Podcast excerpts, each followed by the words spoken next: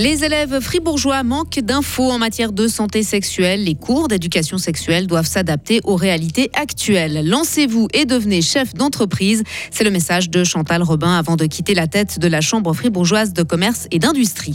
La Suisse est loin d'être autosuffisante en matière alimentaire, surtout concernant les fruits et les légumes. On fait le point dans ce journal. Soleil et euh, chaleur, grosse chaleur jusqu'en fin d'après-midi, 34 degrés.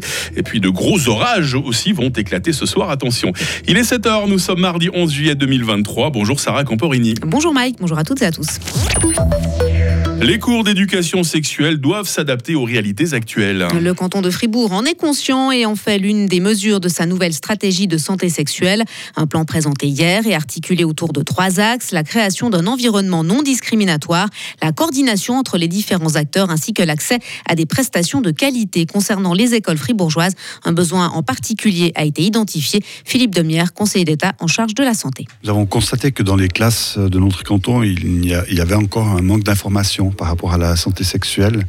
Il est vrai que tout un chacun est libre ou non d'assister à ces cours. C'est une donnée qui est importante de dire.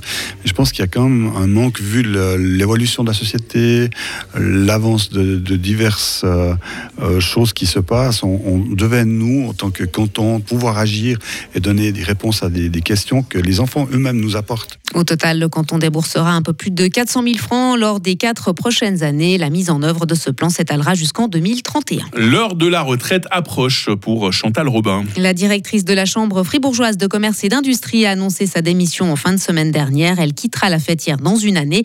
En sept ans, Chantal Robin aura mis en place plusieurs projets en lui, qui lui tenaient à cœur, tel Cadopreneur créé en 2017.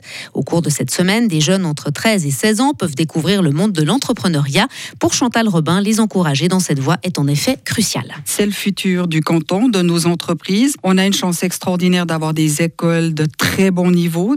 Euh, des hautes écoles qui forment des jeunes qui sont aptes à prendre des jobs incroyables.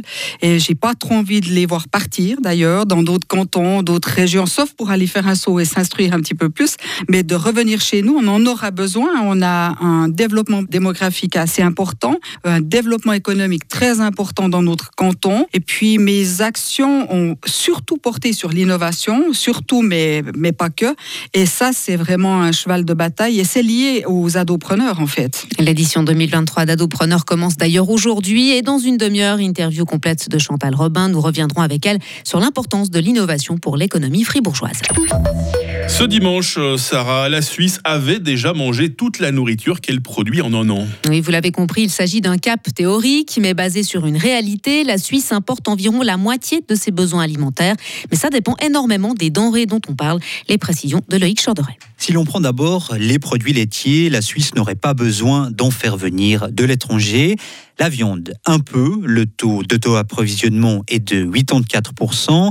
Quant aux patates, deux tiers sont cultivés en Suisse.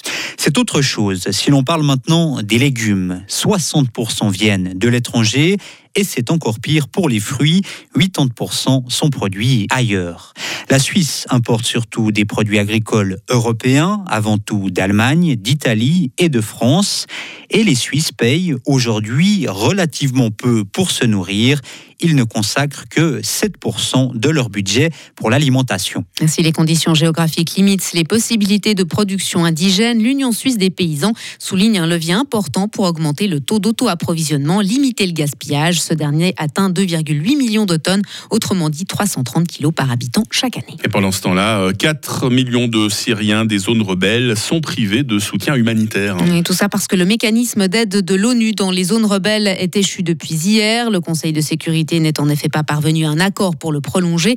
L'instance doit voter ce mardi matin, mais même en cas de compromis, les opérations d'acheminement de nourriture, eau et autres médicaments ne pourront pas reprendre sur le terrain dans l'immédiat. Et pour finir, Sarah, il accuse le fils du président américain de corruption. Oui, il se fait lui-même inculper pour espionnage au profit de la Chine. Un procureur fédéral de New York a prononcé cette mesure contre ce ressortissant israélo-américain actuellement en fuite. Il encourt jusqu'à 20 ans de prison.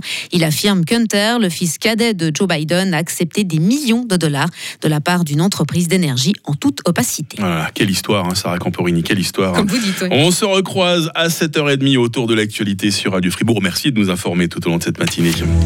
Retrouvez toute l'info sur frappe et frappe.ch. Et là, c'est l'heure de la météo, 7h05. La météo, avec le supermarché Migros Estavayer-le-Lac, ouvert tous les dimanches de 8h à midi. Ah, ça fait quelques jours déjà qu'on vous parle de cette journée de mardi pour plusieurs raisons. hein. Cette journée va être ensoleillée, elle va être très chaude surtout, hein. 34 degrés sur le plateau, 36 en vallée centrale et les habituels cumulus vont se former en montagne et en fin d'après-midi. Voilà l'autre raison pour laquelle on vous parle depuis plusieurs jours de cette journée de mardi. Le ciel va se couvrir par l'ouest, signe annonciateur d'orages, de gros orages qui pourront être accompagnés de fortes rafales, voire de grêles et tout ceci va se prolonger dans la nuit et même au-delà. Oui, puisque demain mercredi sera encore très souvent orageux. Ce n'est qu'en fin de journée, mercredi donc, que la situation se calmera véritablement. Température minimale 19, maximale 26 degrés seulement. Pour demain, ça baisse un peu au niveau du thermomètre, on ne s'en plaindra pas. Euh, jeudi euh, sera pluvieux en matinée, assez ensoleillé l'après-midi, température 28 degrés.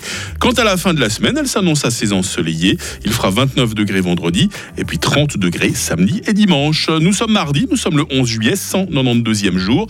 C'est la fête des Benoît aujourd'hui. Le soleil s'est levé à 5h48. Il se couchera sous les orages à 21h.